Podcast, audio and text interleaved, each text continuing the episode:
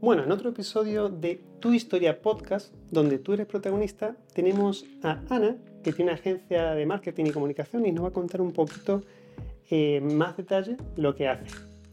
Hola Ana, ¿qué tal? Hola. Eh, pues nada, eso, que nos puedas comentar un poquito lo que haces hoy en día, a qué te dedicas. Pues tengo una agencia de marketing y publicidad aquí en, en Guadalajara. Llevo 15 años. Hemos ido poquito a poquito ahí creciendo. Ahora tenemos una plantilla de 5 personas y damos servicios plenos de marketing y publicidad online y offline. Eh, como algún ejemplo de ese tipo de servicios, ¿qué sería? Pues dividimos nuestro trabajo en tres áreas. Una es el diseño y la creatividad, que es pues crear imágenes, mm, logotipos, eh, imagen de marca, contenidos para cuñas publicitarias, para spots, para páginas web, todo lo que es redacción. Esa es la parte de creatividad. Eh, luego hacemos otra área de mm, planificación de medios, que es recomendar hacer estrategias de acciones publicitarias, que puede ser publicación en prensa, en radio, en televisión, en redes sociales, en páginas web, eh, crear eventos, hacer email marketing, mm, pues todo el abanico, ¿no? Eh, combinar en una estrategia y en un calendario y con unos costes qué acciones recomendamos para cada cliente, para un periodo. Esa es la planificación. Y por otro lado, producción. Si mm, el cliente se decide hacer una página web, no solamente hacemos los contenidos, sino que programamos la página web y la ponemos online. O grabación de vídeos, eh, publicación de catálogos, lo que es la impresión de tarjetas de visita, merchandising, eh, completo. eventos, ¿no? Se considera una producción, ¿no? De, una, de un evento. Wow. Mm. ¿Y, lo que es eh, formación? Eh, también, también formación. Por un lado, porque formamos a nuestros clientes en, en, aspectos concretos, como por ejemplo la gestión de redes sociales o el mantenimiento de una página web. Damos cursos de atención al cliente, de lo que es nuestra área, ¿no? nuestra especialidad. Y por otro lado, yo soy formadora eh, profesional y de vez en cuando imparto eh, formación en temas de comercio, de marketing, de ventas, de mm. publicidad. ¿Y, todo esto cómo, o sea, cómo nació? O sea, ¿tú lo sabías desde pequeña, que te gustaba o cómo, eh, cómo tocaste este mundo del marketing? Pues surgió por una casualidad de la vida, por una buena nota en selectividad inesperada completamente. Yo quería hacer turismo de pequeña y viajar y tener una agencia de viajes, esa era mi ilusión. Pero para hacer turismo, una vez que, que terminara el bachillerato entonces, tenía que hacer una prueba de acceso a la escuela de turismo y me dio muchísima pereza hacerla, porque ese verano me obligaron mis padres a hacer la selectividad, la probé y dije, voy a ver si con la nota que tengo Mm. Eh, puedo evitar presentarme a la escuela de turismo. Entonces cogí un libro de asignaturas de la Complutense que mi hermano ya eh, lo tenía en casa, era todo offline, el librito con todas las, carreras que había y las asignaturas. Y entonces, leyendo el libro, me encontré con la eh, carrera de Publicidad y Relaciones Públicas, que tenía muchas asignaturas de cultura general, literatura, historia, arte, que era lo que me gustaba porque yo había hecho el bachillerato humanístico. Y dije, pues esto tiene que ser fácil. Es parecido. Pedían bastante nota, pero me daban la nota, así que pues nada, hice la matrícula un poco así de, de rebote. Y desde el primer día que me lo pasé fenomenal en clase con la gente que conocí, eh, me he dedicado a esto. A la publicidad, que no sabía ni lo que era. Pero, ¿y al final tuviste, fue fácil o tuviste ahí unas cosillas? De... Bueno, eh, A ver, depende de cómo, lo se interprete, ¿no? Cada situación. En el primer eh, cuatrimestre mm, aprobé una asignatura que mis hermanos me hicieron una fiesta en casa. bueno. Llegué con papel higiénico por toda la casa. Una asignatura. Enhorabuena, tú puedes. Pero me puse las pilas y ya saqué el curso y de sacando cada curso he disfrutado un montón los veranos de, universitarios y la vida en Madrid, tuve esa suerte, ¿no? De compartíamos piso con mis hermanos. Y, y, nada, y el primer me licencié en junio también inesperadamente porque había dos asignaturas muy, muy complicadas que, pero en, ah, eh, disfruté ese verano mm, flipada porque no tenía que estudiar y ya en septiembre eh, solicité, o sea, al ir a recoger las notas y pedir el título, pues vi un anuncio en la facultad de prácticas en un estudio de diseño gráfico, arranqué el papel, me fui para allá y bueno, pues ya fácil sí, porque pues por casualidades y tal he ido consiguiendo las cosas, pero claro, con esfuerzo. Claro, que cientos y cientos de horas ahí estudiando. Mm. En, el, en, el, en las prácticas estas que hice, me preguntaron en la entrevista si, si tenía carnet de conducir, si sabía conducir y lo tenía, aunque no lo había ejercido, pero Llevaba tres años de carne, pero no tenía coche. ¿Sabes conducir? Sí, claro. Sí, sí, sí, tengo el, el carné y sí conocía Madrid también. Dije, hombre, llevo cinco años viviendo. Entonces me dieron unas llaves de un foro. me dijeron, vete a ver a la otra punta de Madrid a un cliente que era Heineken cuando la mm. campaña de Piensa en Verde. Mm. Claro, yo alucinaba y me iba con los fotolitos físicos para que vieran, para los carteles de los establecimientos donde iban a hacer una promo, a enseñárselos me perdí 100 veces. estuve claro, porque tres meses como pollo sin cabeza por Madrid, no había GPS, ni había internet, ni nada. Me hacía fotocopias con el librito de un callejero de, de Madrid, un tocho así, pero muy pequeñito. Me hacía fotocopias en la calle de detrás del, del estudio y me las empalmaba. Además, es que me oriento fatal yo en las ciudades y me las pegaba con celo para poder llegar. Bueno, a mi mapa Todavía eh, me tocó ir muchas veces a fiesta, a la fábrica de, chucherías, de, piruletas y tal, que está en Alcalá de Henares, que yo he pasado de Madrid, de Guadalajara a Madrid, por Alcalá, se pasa por la fábrica. Pues no era capaz, o sea, no, creo que fuera ni una sola vez por el mismo camino, porque me perdía muchísimo, pero pues eso, con esfuerzo y tirando para adelante, yo llegaba, entraba a los fotolitos me llevaba muestras de chucherías nuevas que sacaban y tal. Era lo importante. Y ya, pues, pues nada, sí, mm, fácil. No puedo decir que haya sido muy complicada mi vida. ¿Mucho tiempo las prácticas esas? Eh, no, duraron tres meses. Tres meses. ¿Y luego de eso? Pues luego conseguí eh, un trabajo con mi, una, mi hermana mayor para un, su jefe. Tenía un estudio, una mm, empresa de selección de arte, de obras y tal y quería reactivar un club que tenía de coleccionistas de obras, entonces me ofrecieron ya eh, dinero porque en las prácticas me ofrecieron prorrogarlas tres meses más. Pero, en entonces me salté.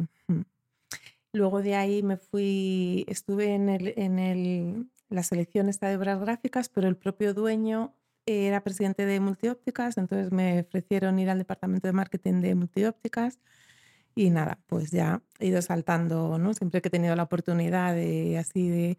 Eh, bueno, tuve ahí de multiópticas, no me renovaron el contrato y estuve haciendo, trabajando de telepichurri, que digo yo, en un call center eh, para pues una empresa de seguros, de salud, que llamaban para preguntar, como no había internet, para preguntar dónde había médicos y consultas de distintas especialidades. Y ahí me lo pasé muy bien. Y luego de ahí me llamó una amiga de la facultad que había hecho mm, el doctorado y, y, prácticas en una empresa, la habían contratado en una consultora de comunicación y necesitaban una persona y entonces pues me llamó y me tiré allí ocho años trabajando en una consultora de comunicación en el departamento de publicidad. mis compañeros eran periodistas, eran pues jefe de prensa de Repsol, Telefónica, eran como servicios externos ¿no? que contrataban esas empresas y para, para, acciones muy concretas, por ejemplo, para salidas a bolsa, para fusiones de compañías, pues la parte de publicitaria, aunque estas empresas tuvieran sus agencias, nos la, la gestionábamos nosotros. Contratábamos los medios, hacíamos lo que ven. O ahí aprendí lo que estoy ofreciendo ahora a mis clientes de diseño de creatividad específico para unos objetivos muy concretos, de planificar medios para tal y producir materiales. Mm. Ahí hacíamos, por ejemplo, cuando una compañía salía a bolsa y, o hacía una, operación financiera importante, cuando se cierra la operación es eh, tradición regalar un tombstone como un, una, una, lápida, una tumba, de cierre de la operación a todos los ejecutivos que han participado. Pues ese objeto siempre intentábamos que fuera creativo, por ejemplo. Algo único, distintivo de ese. Claro. Eh, cuando Parque Reunido salió a bolsa, Mm. el, pa- el Zoo de Madrid, el Parque de Atracciones y tal, salió en una bolsa, pues como cierre de la operación hicimos una elefanta en bronce eh, con una peana en la que pone, ¿no? Eh, por haber participado en la salida a bolsa de tal. Cosas así, muy, Está bueno, es sí, chulo, sí. entre- divert- entretenidas, ¿no? Bueno, es que si haces cosas que no te divierten, aparte igual se ve, se ve un poco reflejado en el, Ujú. en el producto. Si encima lo disfrutas, eso también. Y, y eso estuviste mucho tiempo, ocho años. Estuve ocho años, Mm. eh, fui mamá en el año siete y cuando mi hija tenía un añito me separé. Entonces vivía en Azuqueca, iba y venía y, y se me hizo muy, muy difícil pensar cómo hacerme cargo de mi hija en Madrid en ese tipo de trabajo, con esas Mm. exigencias de que tenías un evento y eh, el evento... la, la- Ahí no había horarios ni tal, era el objetivo de que ese evento saliera bien. Entonces, no, para conciliar es que. claro. Y bueno, volví a tener suerte porque después de pasarlo fatal, pensando "Uf, qué hago con mi vida, buscando trabajo por el corredor de Lenares para venirme a vivir a Guadalajara, pues no lo conseguí. Y el día que ya que le dije a mi gran jefe que me iba, pues me dijo, "Mm, en Guadalajara hay una inmobiliaria, una promotora inmobiliaria que están buscando a alguien para el departamento de marketing. Mm. Y nada, me dio el contacto, hice la entrevista y, Increíble. y conseguí trabajo en. Guadalajara. Porque al tener hijos es una, una presión. Vamos. Mm. Yo tengo seis, creo que te lo había contado. Sí, lo sé. Entonces ahí la- es la presión de que, ¿qué hago? que no, no hay alternativas, o sea, hay Mm. que resolverlo de alguna manera sí o sí. Mm, Es súper difícil. Es muy difícil llegar a tomar las decisiones. Luego las tomas y fluye, porque cuando vine a hacer la entrevista a Guadalajara, el piso que había Mm. estado mirando, que más o menos yo podía pagar con el aval de mis padres y tal, estaba súper cerca, yo en la Plaza de la Antigua y el trabajo en la calle Mayor. Dejé a mi hija en la misma guardería para que no tuviera mucho cambio y el curso siguiente me abrieron una guardería detrás de casa, o sea que No que sé, luego, ¿no? Tú tiras para adelante y al final se van colocando las cosas. que- Pero No, es que duro. Por eso, de, de fácil al final no tiene nada, es mucho, mucho esfuerzo. Ujú. Y, y en, después de eso, o sea, ¿cómo se te dio emprender? O sea, porque luego pasar a montarte tu propia empresa y eso, como... Ujú. Pues eh, esa- eh, yo he vivido con eso porque mi padre ha sido empresario autónomo y hemos vivido lo bueno y lo malo de... Entonces, eh, mm, lo- conocía un poco, ¿no? Sabía los pasos que había que dar si algún día quería emprender. Mm. Cuando vine al sector inmobiliario, en plena burbuja inmobiliaria, me mantuvieron el nivel de renta que tenía, los, eh, ¿no? el salario que tenía en la gran agencia de comunicación, yo era eh, Ah. feliz, pero pinchó la burbuja. Claro, sí. ¿vale? Estuve tres años, pero en el tercer año ya se veía que, que las ventas no iban bien, las decisiones que se tomaban desde eh, los socios de la empresa no eran con criterios de marketing, entonces con otros dos compañeros pensamos una alternativa y como ya había crisis, Mm. dudábamos que fuera fácil encontrar una empresa que nos contratara Claro. eh, eh, en Guadalajara con nuestra especialidad y tal. Y entonces, pues yo es que no, no eh, mm, emprender era la única, la única vía que veía posible para seguir manteniendo mi familia, ¿no? Y, y entonces les propuse montar una, una agencia de publicidad aquí en, en Guadalajara, que no había muchas, y Mm. las que había estaban ya asignadas Ah, por tradición a, sí, a empresas muy conocidas, claro. Entonces yo veía que podía haber ahí un hueco y ellos también lo vieron, dos, dos compañeros, uno de, de mi departamento y otra de otro. Y entonces mm, capitalizamos el paro, yo lo tenía intacto porque nunca lo había cobrado. Mm. Hicimos un proyecto y montamos la empresa, una sociedad limitada laboral.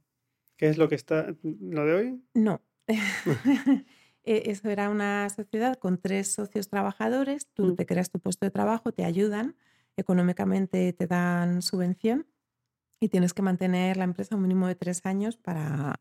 y si no, devolver las ayudas. Entonces, al año de, de estar trabajando, eh, me dijeron mis socios que se quedaban ellos con la empresa y que yo me fuera. Y como eran mayoría, dos contra uno, me echaron. Me echaron, fue horrible. Hijo bueno, ahí le ponemos un pip, pero sí. Eh, lo pasé muy mal, muy mal, casi un año de... Es que aparte siempre había aviso, ¿no? Un día al otro... Claro, bueno, siempre había eh, aviso. Era... O sea, tú lo, lo, olías ya, pero... Mm, no, me lo dijeron y claro, yo les dije que yo no me podía ir a ningún sitio porque eh, era mi vida, mi... ¿Tu empresa también? Claro, pues y habíamos vivido un año del paro capitalizado de ahorros, ya no podía Mm, no tenía dinero, necesitaba seguir trabajando y seguíamos en crisis porque un año había pasado. Esto mm. era 2008, 2009. Mm.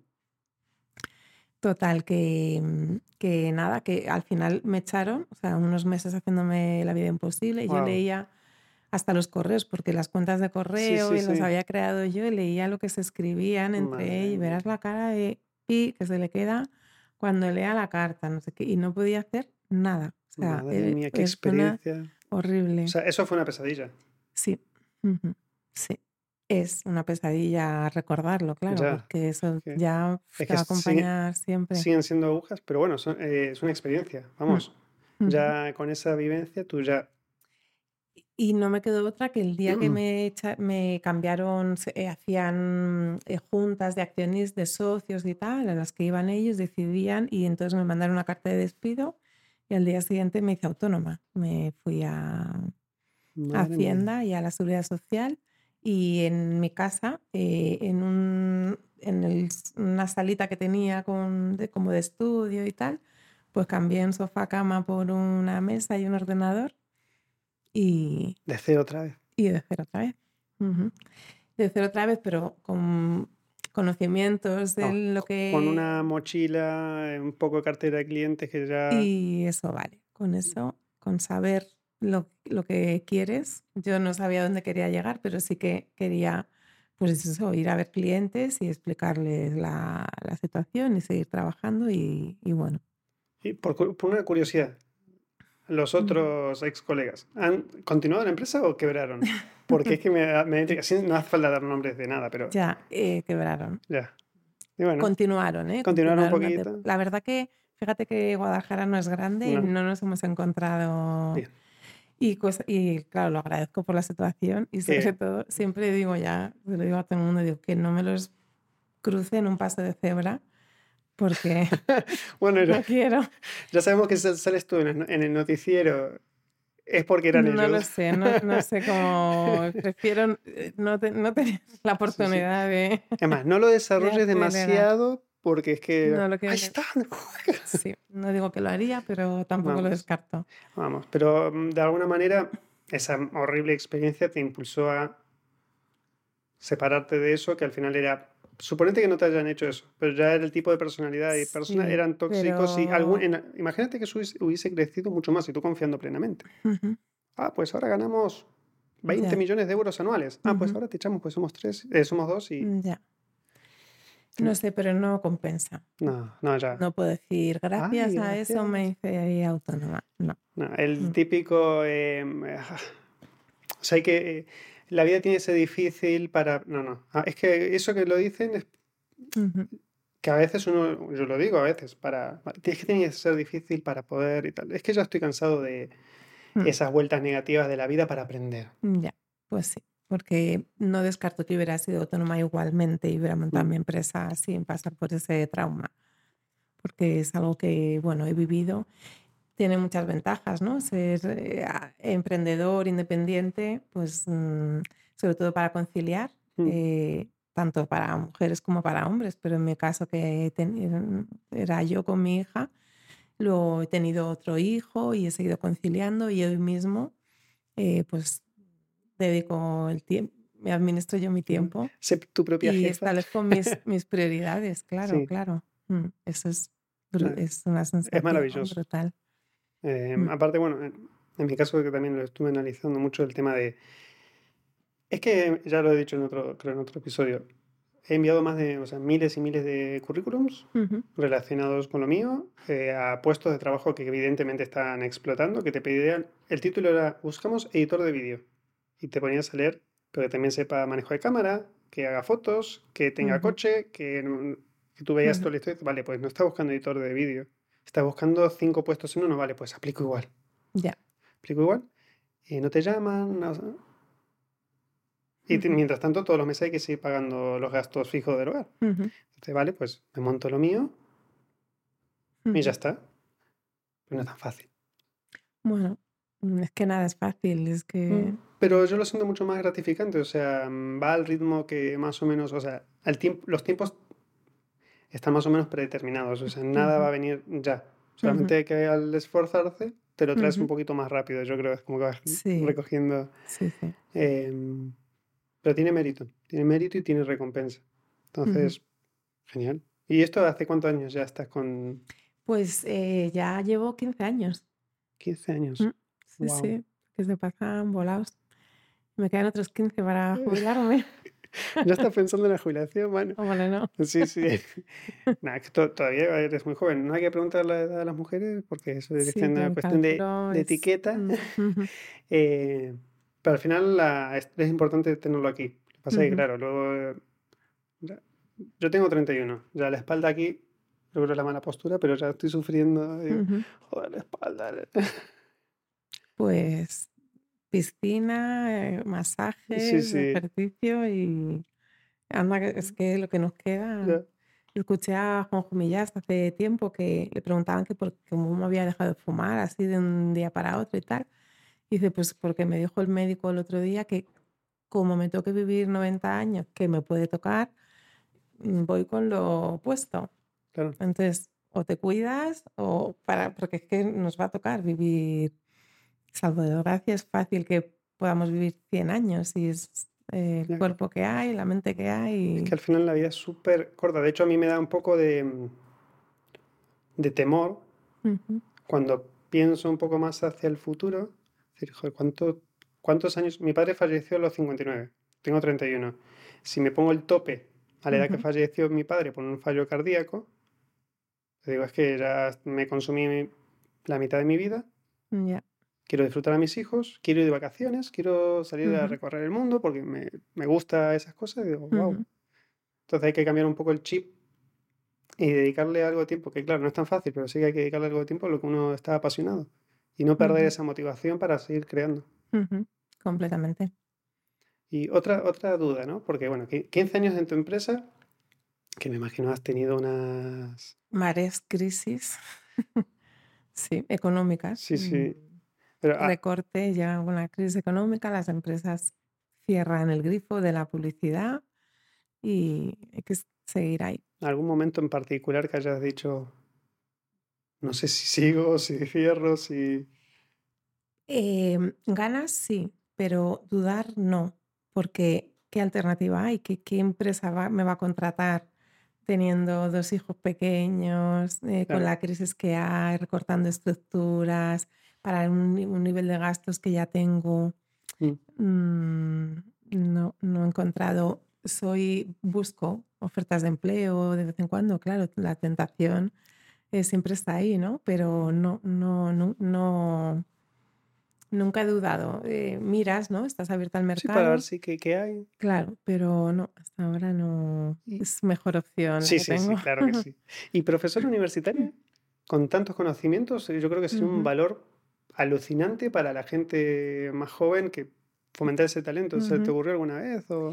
No, la verdad que no, porque tengo dos hermanos que son profesores Mm, universitarios Ah, y han hecho tal esfuerzo y tal dedicación, ¿no? Como pa- parones en su vida para conseguir eso que no, no, mm, es, es muy complicado. Hay que estar muy metido en, en la universidad, no te vale un título de, no, no, claro, de carrera, hay que hacer el doctorado, hay que hacer la claro. tesis, hay que hacer muchas horas de investigación. y No, no, no no, me, no me claro, veo capaz. vamos, que que yo creo que con tanta experiencia en el, o sea, en tu currículum y de tener la, el- pues tú tienes el grado, ¿no? Es una En licenciatura. licenciatura. Ujú, A tener una licenciatura y todas las, todos los años de experiencia que te avalan, es que doctorado te, te voy a presentar con toda esta mochila que tengo detrás para aportar. Bueno, pero son las reglas Son las de reglas de juego. juego, sí. Claro, y es, es, es así. No, qué no es, pena. no es para mí. No pasa nada. Bueno, a lo Me mejor- gusta la formación, me gusta mucho y bueno, en mi, mi- mi medida lo hago. De vez en cuando imparto eh, certificados de profesionalidad, que son muchas horas y conocimientos muy específicos. específicos ¿no? en, en temas que me gustan, pues con eso lo cubro. Vale, pues las ganas de enseñar está, está muy bien. Y eh, porque no sabemos que, eh, exactamente cuánta gente nos está escuchando y eso, pero ¿tienes algún consejo, algo que tú puedas decir, pues, tanto en estudios, en emprendedurismo, algo que se te ocurra como para dejar un mensaje, No sé, no a sé. preguntándotelo así? Ya. No, eh, como, como un- una cualidad a trabajar que se puede aplicar luego al ámbito personal y sobre todo al profesional es la paciencia. Tener paciencia. Eso, ojalá eh, todo el mundo pudiéramos. O sea, yo tengo una. La, la- la traigo de serie. Sí. Si no, no sé cómo la podría trabajar, pero eh, muchísimos problemas del día a día personal tal se resuelven con paciencia. ¿Vale? Sin... Yo he crecido, he tenido, eh, voy creciendo poquito a poquito, claro, no, no puedo, no tengo una estructura, mm, eh, ni, ni quiero, vamos, porque tengo que compensarlo con mi vida Claro. entonces, eh, cada pasito que das es un quebradero de cabeza porque me equivocaré, no sé qué, problemas, tal. Con paciencia se consigue mm, todo, yo diría, en todo lo que te planteas a nivel profesional. Paciencia aplicada, claro, no, Claro, sí, no- no paciencia- sentarte al sofá a ver qué, Eh, vale, pues. qué pasa con la vida, pero que hacer, ¿no? Eh, buscar ser proactivo y tal, pero tener paciencia para conseguir las cosas. Sí. Irte cuando vas a dormir, apuntarte las cositas en el móvil y dormir. Y descansar, desconectar. Pero mm, sabes que no desconectas porque está ahí apuntado. O sea, no es olvidar ni es aparcar. De las 11 de la noche a las 7, Ujú. duermo. Mañana lo, lo miro. Claro. ¿Y cómo consigues eso? Pues teniendo la paciencia, ¿no? Sabiendo que mañana vas a seguir, tienes tiempo para resolver, para no sé qué. Te levantas y se han resuelto. La mitad de las cosas que están ahí apuntadas se han resuelto porque, no sé, te pilla más despejado, le das menos importancia y, ¿no? E- Eh, Es ver el problema un poco más de lejos. ¿no? Sí. Alejarse. Ujú. Si estás centrado en la botella, ujú, por ahí no ves lo que hay alrededor. Mm. Entonces, bueno, mi padre me decía a veces que ante unos problemas o cosas, es que no existen los problemas. Me decía. Existen los problemas. ujú, Por ejemplo, dice, se rompe el cristal del salón, la ventana. ¿Es un problema? Sí, claro, es un problema, se rompió. No, no es un problema. ¿Lo puedes arreglar? Sí, no. Si no lo puedes arreglar, pues llamas a alguien que cambie el vidrio, cristal. Si no, no se puede arreglar, pues no es un problema, porque ya no lo puedo hacer, no puedo hacer nada contra eso. Ujú. Y si lo puedes arreglar, entonces no es un problema, porque tiene la solución. Y me hizo recapacitar. Bueno, es que es muy amplio también el problema, ¿no? Es una, es una situación, Ujú. Sí, eso. pero es cómo lo puedes ver para poder darle un enfoque un poco más, como tú dices, con paciencia, pues lo, Ujú. lo pienso, lo analizo, a ver, pues si tengo que detener un momento a descansar. Claro, es que la paciencia te permite pensar, ¿no? Es, yo creo que eso es, va por ahí, abordar mm, las cosas con más mm, tiempo, tiempo. O sea, al final el tiempo es lo que nos falta a todo el mundo, pero priorizando, ¿no? Sabiendo apartarlas, teniendo la paciencia, o es que no sé cómo llamarle de otra forma, pero de separar las cosas, ¿no? De priorizar, bueno, pues toda la vez no puedo, pues voy a tener la capacidad de aparcar esto temporalmente para centrarme en esto otro y al final lo Se sacas. soluciona. Mm. Genial. Mm. Pues nada, no te voy a molestar más. Quiero que le den un muy fuerte aplauso a Ana. No, pero no tanto, no tanto. Y ya, eh, pues nos vamos a ver la próxima seguramente en alguna otra oportunidad, aunque no sea en un podcast. Y muchas gracias por venir. Bueno, gracias por la invitación y enhorabuena por la iniciativa que creo que va a tener mu- mucho recorrido. Muchas gracias.